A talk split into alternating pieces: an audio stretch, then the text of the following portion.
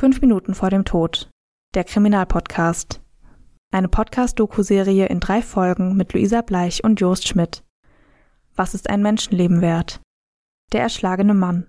Folge 3.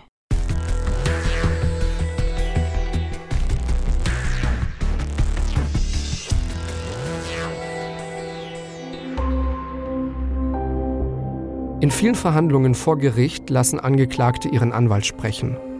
Bei Anton ist das nicht so. Er spricht selbst.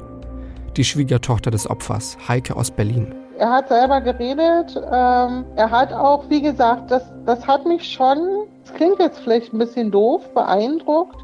Er hat seine Kindheit nicht irgendwie, ähm, seine Erlebnisse seiner Kindheit nicht irgendwie genutzt, um eine Entschuldigung zu finden.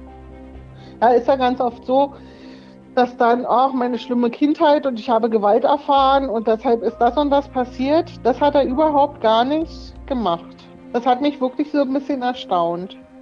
Und aber ansonsten war so ganz typisch, ähm, wenn das Gericht ihn was ganz konkret gefragt hat zu den Beweisen, dass es Widersprüche gibt, da konnte er sich grundsätzlich nicht erinnern. Das ist natürlich dann so ein bisschen frustrierend auch, dass wir eben gesagt haben, Mann, das ist doch logischer Menschenverstand, das kann nicht so gewesen sein. Aber das Gericht hat eindeutig gesagt, hätte er sich nicht gestellt, wäre dieser Fall nie aufgeklärt worden und wir können nur das beurteilen, was er uns sagt. Und Anton sagt viel. Er erzählt nicht nur bei seiner Aussage im Oktober 2010 bei der Polizei, was passiert ist, er erzählt das alles auch noch einmal vor Gericht. Anton erzählt auch, dass er das Taxi mit einer Zeitung unterhalb des Beifahrersitzes angezündet hat. Doch genau diese Aussage kann so nicht stimmen. Das hat ein Brandsachverständiger festgestellt.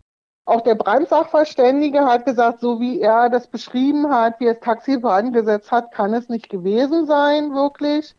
Aber auch da im Zweifel für den Angeklagten. Zitat aus dem Urteil. Der Sachverständige hat nach ausgiebiger Untersuchung des ausgebrannten Taxis am 16.02.1995 festgestellt, dass das Taxi mit offener Flamme am ehesten im Motorraum oder am rechten Stoßfänger in Brand gesetzt worden sei, weil im Fahrzeuginnenraum des Taxis feuerhemmende Materialien verwendet worden seien und bei geschlossenen Fenstern, was nach dem Schadensbild etwa den unverbrannten Fenster- und Türgummis offensichtlich der Fall gewesen sei, ein Feuer im Fahrzeuginnenraum entstanden durch eine brennende Zeitung schnell erstickt wäre. Das ist für die Kammer auch überzeugend. Ferner korrespondiert diese Einschätzung mit den Bekundungen des Zeugen M, der sich noch gut an die Tatnacht erinnern konnte und bestätigte, dass das Taxi vorn zuerst gebrannt habe. Warum erzählt Anton etwas, das nachweislich falsch ist? Vor allem bei so einem unbedeutend wirkenden Detail. Das Gericht erklärt sich das so, dass sich im Laufe der Jahre in seiner Vorstellungswelt eine objektiv falsche Erinnerung entwickelt hat. Nach dieser langen Zeit kann sich Anton nicht mehr an solche Details erinnern, so schreibt es das Gericht im Urteil, und findet das auch nicht schlimm. Zitat Die abweichende Einlassung in diesem Punkt steht der Glaubhaftigkeit der Einlassung des Angeklagten im Übrigen, die sich mit dem Ergebnis der Beweisaufnahme deckt, nicht entgegen.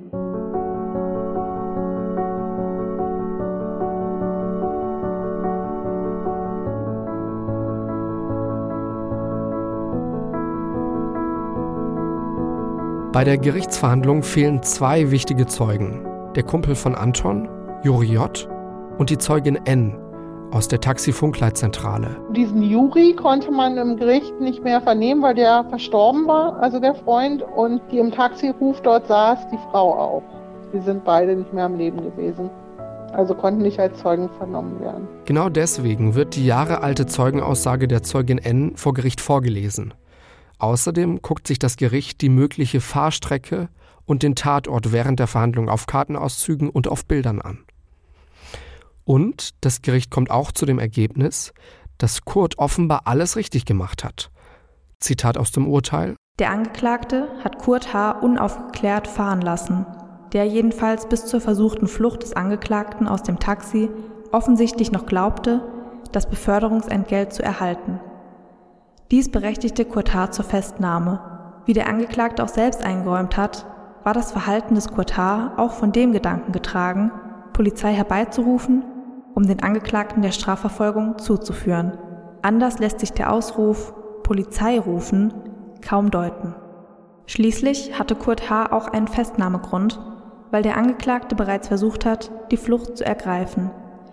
In diesem Fall hätte Kurt H. seinen Anspruch praktisch nicht mehr verwirklichen können. Die für ein Festnahmerecht erforderliche Fluchtgefahr liegt vor, da sich der Angeklagte entfernen wollte. Anton hatte in der Tatnacht viel Alkohol getrunken. Ist das ein Grund für eine eingeschränkte oder aufgehobene Schuldfähigkeit? Nein, stellt das Gericht fest. Ein Sachverständiger rechnet aus, wie hoch die Alkoholkonzentration im Blut gewesen sein muss. Fünf Bier mit jeweils einem halben Liter will Anton getrunken haben. Er hat zum Tatzeitpunkt wohl fast 70 Kilo gewogen. Der Rauschzustand kann nicht hoch genug gewesen sein, damit Anton nicht mehr wusste, was er da tat. Zitat man könne allenfalls davon ausgehen, dass der Genuss des Bieres ein das Tatgeschehen begünstigender Faktor gewesen sei. Das Gericht ist sich auch sicher, dass Anton zum Tatzeitpunkt noch keine psychische Erkrankung hatte, die seine Schuldfähigkeit in Frage stellen würde. Als Anton 1999 vor dem Amtsgericht Brandenburg-Havel wegen der versuchten räuberischen Erpressung ist, gab es auch keine Hinweise auf eine schizophrene Erkrankung. Zitat Der Angeklagte hat sich mehrfach zum Tatgeschehen geäußert, hat das Kerngeschehen immer wieder konstant berichtet. Er hat konkrete Erinnerungen an das Tatgeschehen, sowohl zur Taxifahrt als auch zum weiteren Ablauf. Er handelte zielgerichtet. Insgesamt liegen daher keine durchgreifenden Anknüpfungstatsachen vor, die auf ein Vorliegen einer erheblich verminderten oder gar aufgehobenen Steuerungsfähigkeit hindeuten.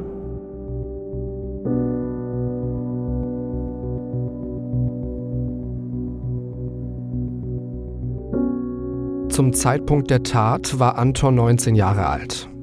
Hatte er damals die geistige Reife eines Erwachsenen oder war er vom Entwicklungsstand eher noch ein Jugendlicher? Das Gericht spricht sich mit der Jugendgerichtshilfe und einem Sachverständigen ab. Sie kommen zu dem Ergebnis, dass Anton nach Jugendstrafrecht verurteilt werden soll. Die Begründung im Urteil? Zunächst war der Angeklagte gerade 19 Jahre alt und von der Altersgrenze zum Jugendlichen nicht weit entfernt. Sein Leben als Kind und Jugendlicher war gekennzeichnet durch schwierige familiäre Verhältnisse. Die Entwicklung war geprägt von Umzügen aus der Heimat Kasachstan nach Moskau und zurück. Der Angeklagte hat keinen Berufsabschluss, lebte zur Tatzeit ohne klare Ziele in den Tag hinein. Er machte die Nacht zum Tag, pendelte zwischen Aussiedlerheimen hin und her und hatte keine klare Perspektive.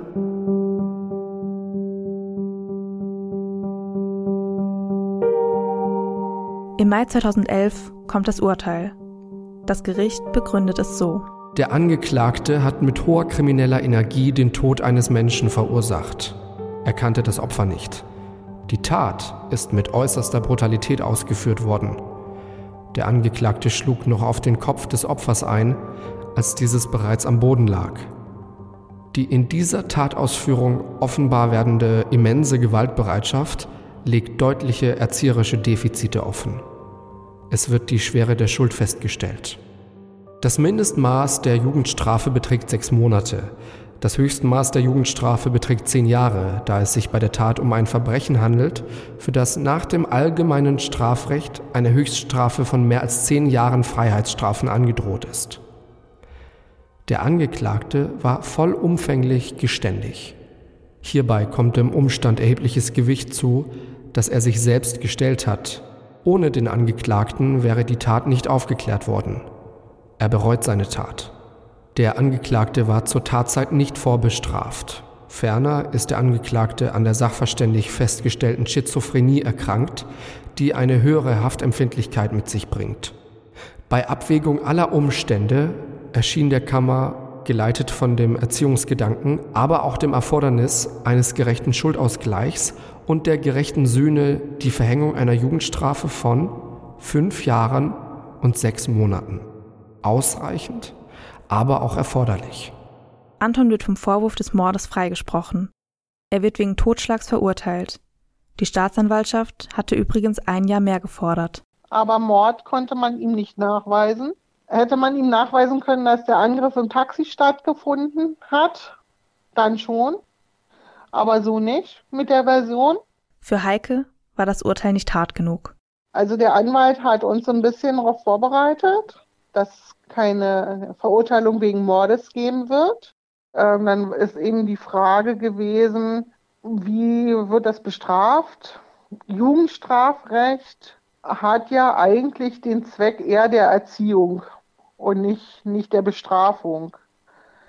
Nur ich stelle mir dann natürlich auch die Frage, ähm, nach 15 Jahren ist es ein Mann, da ist Erziehung nicht mehr.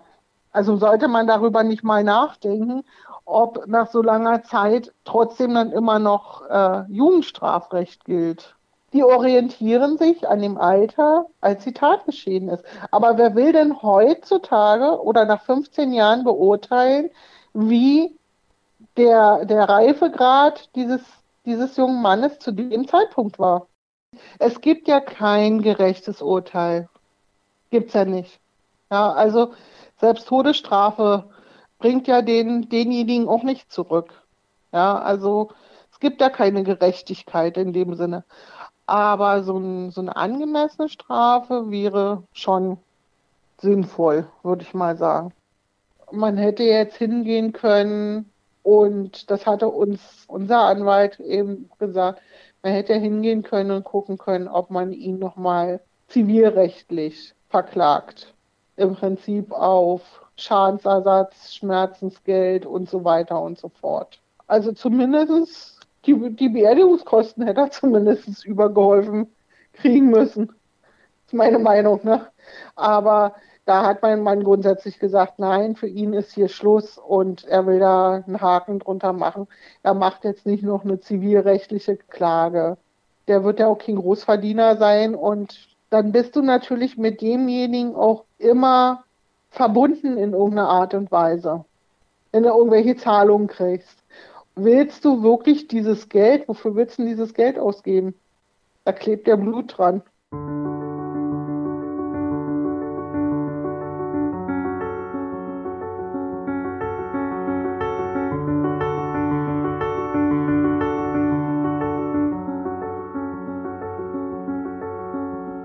Nach dem Urteil des Landgerichts kommt der Fall zum Bundesgerichtshof. Es war noch mal so ein bisschen ein, komischer Moment, als vom Bundesgerichtshof hier ein Schreiben ins Haus flatterte. Also der Bundesgerichtshof hat das Urteil bestätigt. Das war dann rechtskräftig. Und damit haben wir eigentlich so einen Strich drunter gemacht. Fast zehn Jahre später schreibt Heike uns eine E-Mail. Sie schreibt, mich hat von Anfang an der Umgang der Polizei, der Berufsgenossenschaft, aber auch der Presse mit den Angehörigen schockiert. Und dann habe ich im letzten Jahr diesen Artikel hier gefunden. Seitdem frage ich mich, was in Deutschland ein Menschenleben wert ist. Heike meint damit einen Artikel der Süddeutschen Zeitung mit dem Titel Mir selbst konnte ich nicht entkommen. Die Geschichte einer langen Reue. Darin trifft der Autor Anton, und erzählt die Geschichte aus seiner Sicht. Im Artikel heißt es, in der ersten Reihe sitzt die Familie von Kurt H. Und Anton F. empfindet die Blicke als bedrohlich. 15 Jahre haben sie gewartet, die Wahrheit zu hören. Anton F. guckt stundenlang zu Boden. 15 Jahre hat er gewartet, die Wahrheit zu erzählen. Und nach Urteilsverkündung heißt es dort, die Familie von Kurt H. reagiert entsetzt. Mit der Presse reden wollen sie nicht.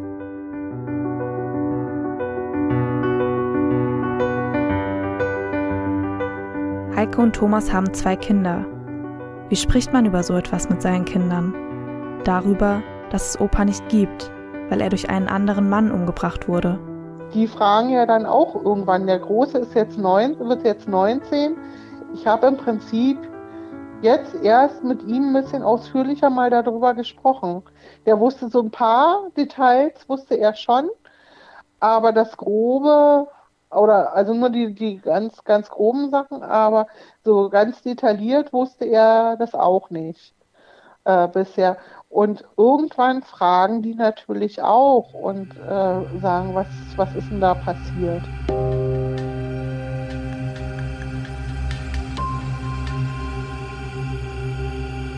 Selbst nach der langen Zeit lässt der Tod von Kurt Heike immer noch nicht los. Sie hat trotz des Urteils immer noch viele Fragen. Würde Heike heute mit dem Täter sprechen, falls sie die Chance hätte? Also ich glaube nicht, dass die Version, die er dort erzählt hat, dass das die Wahrheit ist. Äh, da würde ich ihn, glaube ich, nochmal drauf ansprechen. Weil er kann ja nicht ein zweites Mal verurteilt werden. Aber wahrscheinlich würde er die gleiche Version erzählen, weil er die inzwischen glaubt. Weil er die sich so zurechtgelegt hat. Ich weiß nicht, ob ich das äh, machen würde wollen, sozusagen, mit ihm zu sprechen. Weiß ich nicht, kann, kann, ich, kann ich dir nicht so sagen.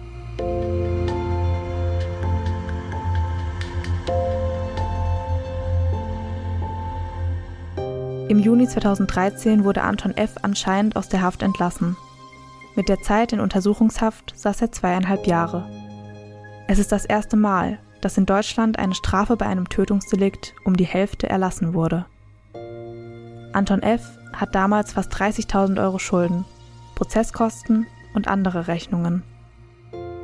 Anton F. hätte gerne Kinder, erzählte er im Interview mit der Süddeutschen, und ein Haus, in dem seine Kinder aufwachsen können. Das möchte er auch. Mit einem Garten. Wir reden darüber, wenn die Schulden weg sind, sagt er. Was ist eine gerechte Strafe für einen getöteten Mann? Für einen Taxifahrer, der während seiner zweiten Schicht starb? Zweieinhalb Jahre für einen Totschlag. Ist das fair? Das fragt sich Heike seit vielen Jahren. Es geht mir einfach nur wirklich darum, zu hinterfragen, wirklich, was ist denn ein Menschenleben wert? Und meine Antwort kennst du, es gibt keine gerechte Strafe. Aber ähm, wenn man so vergleicht, wie lange war Uli Hoeneß wegen Steuerhinterziehung im Knast? Uli Hoeneß, ehemaliger Fußballspieler und Unternehmer, wurde 2014 wegen Steuerhinterziehung zu dreieinhalb Jahren Haft verurteilt.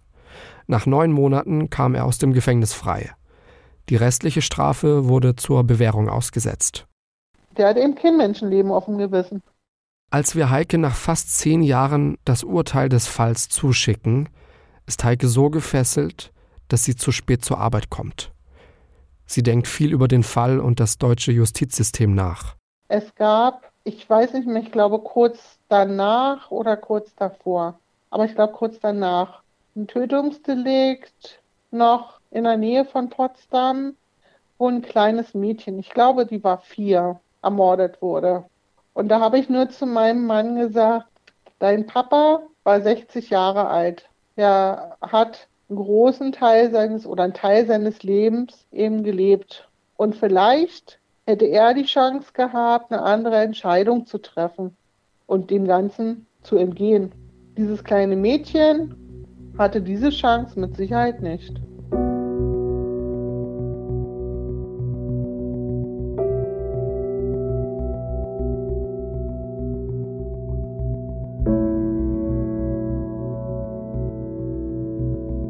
Wäre es besser gewesen, wenn er überlebt hätte mit diesen Kopfverletzungen oder nicht?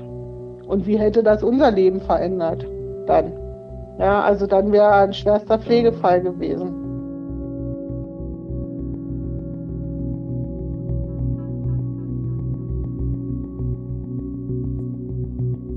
Was ist ein Menschenleben wert? Der erschlagene Mann. Folge 3. Eine Podcast-Doku-Serie in drei Folgen mit Luisa Bleich und Jost Schmidt. Mehr Infos zum Podcast gibt es auf Instagram unter @kriminalpodcast und auf kriminalpodcast.de.